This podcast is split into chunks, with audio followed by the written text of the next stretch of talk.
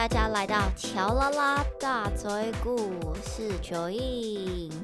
大家好，最近在 Facebook 跟 IG 上面呢，有一个很红的 Hashtag，叫做“关于我可能会让你很意外的 Point”。对，那我一直没有去加入这个活动的原因是，我觉得我的经历还蛮无聊的，因为我看了一下明星跟网红，其实他们。发这些很意外的 point，都是发一些哦，他们得过什么奖啊，然后他们其实有一些什么很厉害的经历，但可能比如说他平常是歌手，所以大家不知道说他演讲比赛都是第一名 这一类的。但我本来以为这个游戏是要讲一些呃。比如说，我很喜欢挖鼻屎来吃啊，就是我以为是要讲这种不为人知，所以我想说，我好像没有这种厉害的经历可以说。再加上，其实我的 podcast 常常会讲一些我比较私人的事情，然后这些事情可能有在听我 podcast 的朋友都知道了。不过呢，我还是很努力的，从我没有分享过的事情里面呢，在。找了一些事情，想要来参与这个活动，用 podcast 的方式跟大家用一种语音的聊天方式来介绍我自己，所以我今天就是要来正式的加入这个 hashtag。首先，第一个，我小时候曾经叫过王雅轩，英文名字叫做 Peggy，在高中的时候呢，差点改名叫做王亮玉。王雅轩的雅轩就跟萧亚轩的雅轩是一模一样的字，到底为什么我妈会把这个名字换掉，我也不太确定。但是后来王乔颖这个名字是算命算出来的，那个算命师好像是跟我妈说，我的八字呢，就是中间那个字要是乔，然后后面配一个四笔画的字都会很适合。然后我妈本来想要叫我王乔忠，就是中华民国的忠。后来他觉得这名字实在太像男生了，又再去找字典，找找找找找，然后发现了“伊尹”的“尹”这个字，所以我的名字就叫做王乔尹。然后我妈又很天真，因为她就想说，哦，原来“乔”后面加上四笔画的字的话，这个名字就会不错。所以我弟一出生，我弟就叫做王乔忠。后来我弟也把这名字改掉了，因为就是名字还是要看八字，也不是随便乱斗。至于 Peggy 呢，就是我有一个国外的古虫，他说我的形象在国外呢很适合叫做 Peggy 这个名字，我也搞不太清楚 到底是一个怎么样的形象会很适合叫做 Peggy。我自己知道的 Peggy 好像只有史努比里面有一个人物叫做 Peggy 吧。那后来呢，在我长大的过程中，我的英文老师跟我说，其实你在取英文名字的时候，外国人他们会比较希望可以跟你原本的。中文名字有一点点接近，这样子可以比较容易帮助他们认识你。所以我的英文名字乔颖，其实很多人都会念乔伊嘛，就会直接想说应该是翻 Joy。后来我就自己加了一个 I N，所以就变成 Joy。然后其实真正的英文字典里面是没有这个英文名字，但是我就觉得应该也还好吧，也蛮好记的。所以从国中之后，我就一直叫做 Joy。然后王亮玉这个名字呢很妙，它是呃亮晶晶的亮跟皇帝赵玉的玉。因为后来我妈又再去算了一个名字的老师，那个老师就说我的八字啊，其实我是一个非常嗯有正义感，然后仗义直言跟有侠女气质的人。然后他说这样子的人呢，其实应该要多念书，感觉就是很无脑。当时那个老师就说呢，依照我的命格，最好的工作可能可以做到像法官这样子，就是又可以替人伸张正义，然后又真的是正正当当的在做事情，然后又是一个社会地位非常高的职业。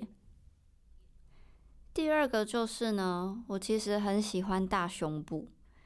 我一直都觉得女生胸部大很漂亮，但是不是要大到很夸张，就大概大 C 小 D。那个程度我觉得非常的漂亮，但是很不幸的是我自己 没有这种 cup。那我最近因为变胖，我从小到大其实都没有到很胖过，但是最近应该是我人生中体重最高的时期。我现在已经快要五十公斤，所以想当然而呢，就是我的上围也会变得比较丰满一点。然后我就觉得非常的开心。我最近很常就是会捧着我自己的胸部，然后在那边边晃边走路，因为我以前从来没有感受过这样子的震荡。然后我男朋友就说我很像后街女孩，你们有看过这部剧吗？后街女孩呢是三个黑道小弟，因为他们做错事，然后就被他们的黑道老大送去泰国变性，再去韩国整形，然后再送回日本做 idol 的故事。然后因为他们本来是男生，所以他们对于他们女性的身体，他们就会觉得还是很兴奋。这样，我觉得我最近就很像这样子的感觉。第三个是呢，我其实是一个野小孩。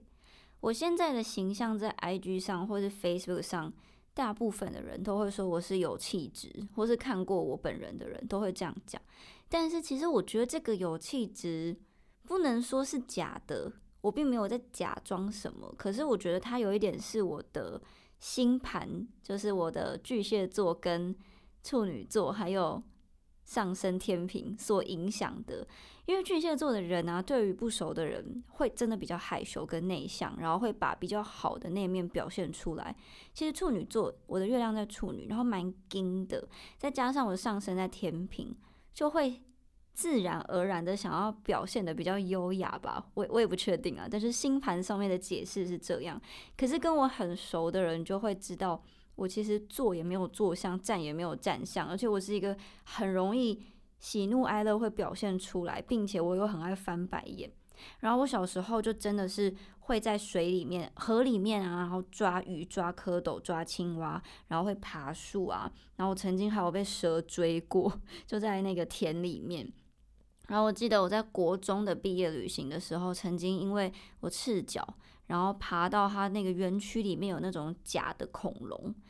然后跳下来的时候呢，就是全身都脏兮兮的，然后就把领队吓到，就说：“哦哦，这个小孩有点太失控了，很可怕。”而且因为我从小就很爱唱歌，所以我就会边玩游乐设施，然后边走路啊，然后走路的过程中就会一直大声歌唱。然后领队当时就觉得我应该是一个反社会人格的一个怪小孩，对，所以现在怎么会变成这样？我也觉得真的是受到了社会的荼毒啊。好，接下来呢，第四个是我其实有一点灵异体质，因为我爷爷，我爷爷的关系，这应该算是隔代遗传。我爷爷是一个不识字的农夫，但是呢，他有党基的体质，然后他在被党基之后呢，他可以写字，然后可以写诗，并且可以开药。那因为我爷爷他他有一个蛮。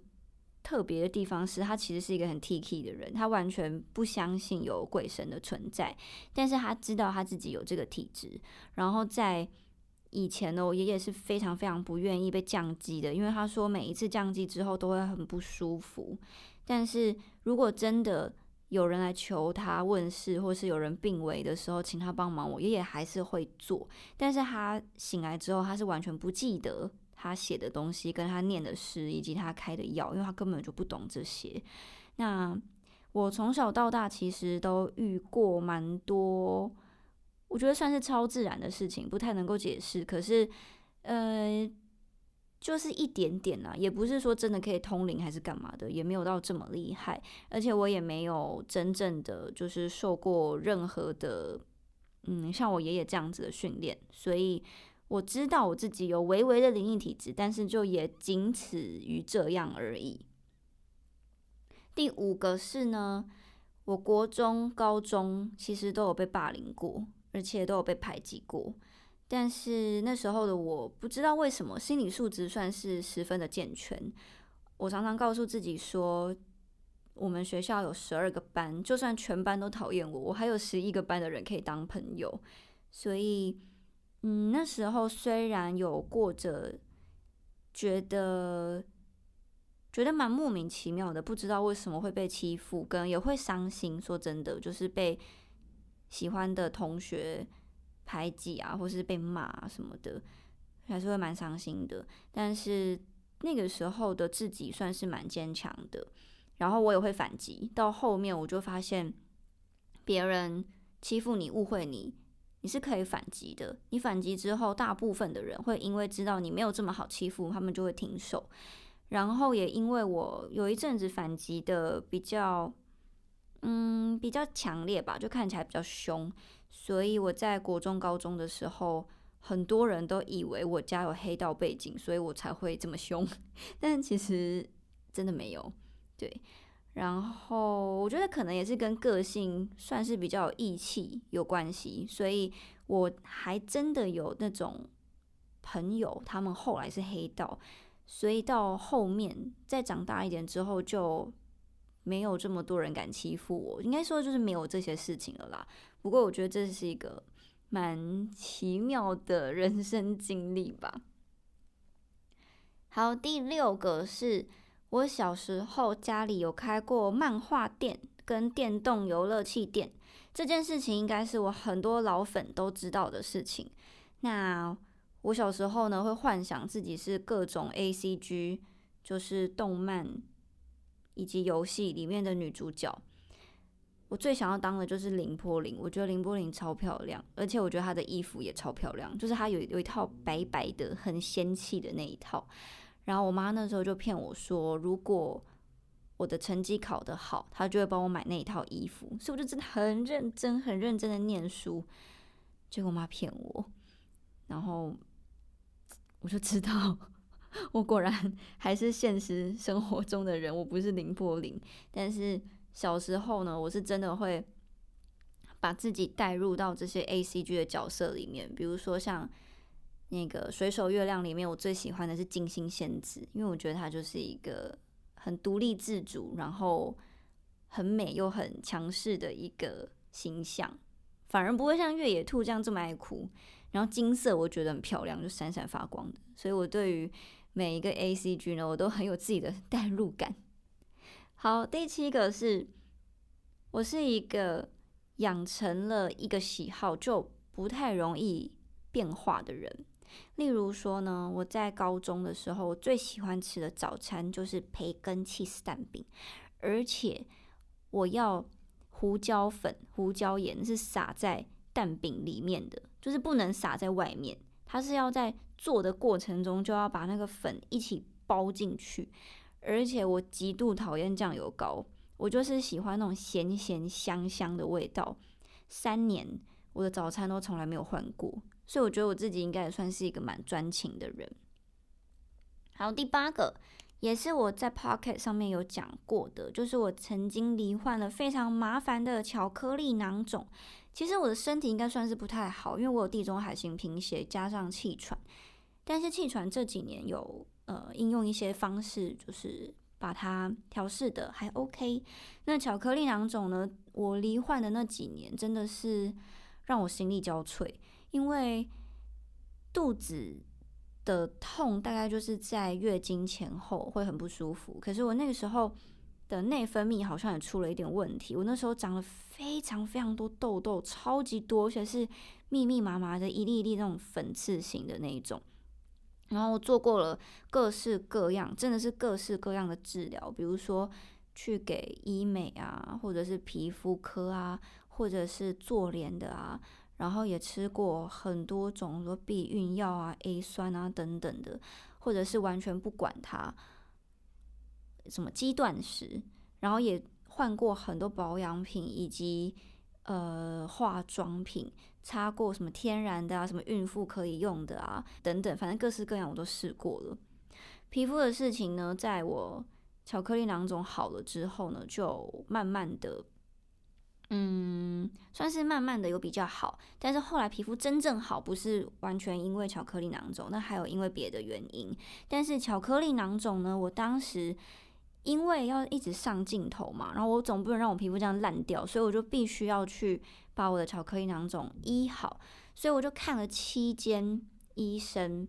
七间医生呢有三个医生叫我开刀，四个医生叫我不要开刀。然后其中还遇到了一个我觉得算是蛮庸医的一个医生，在我第二篇 podcast 好像有特别讲过这个故事，如果大家有兴趣可以去听。最后呢，我是吃中药好的，真的非常感谢松江南京的杜李威中医师。呃，在吃完中医好了之后，我的巧克力囊肿就再也没有复发过了。从那个时候到现在，应该有三四年了。我去妇产科照 X 光，诶，不是 X 光，超音波里面都是干净的。所以中医真的是很神奇，然后要挑到自己很适合的医生也很神奇。我那时候其实是有去找恩主跟恩主公把杯，所以这个故事我觉得好像也可以另外再开一篇跟大家说我算命的一些经验。对，那以上。就是我不为人知的一些 point，还有没有大家想要知道，或者是我没有表达清楚的，或者是你在我讲的这几点里面有更想要问的，也都可以留言告诉我，或者是可以搜寻我的 IG 来问我，我的 IG 是 J O Y I N W A N G 九英旺，我们就下一集见喽，拜拜。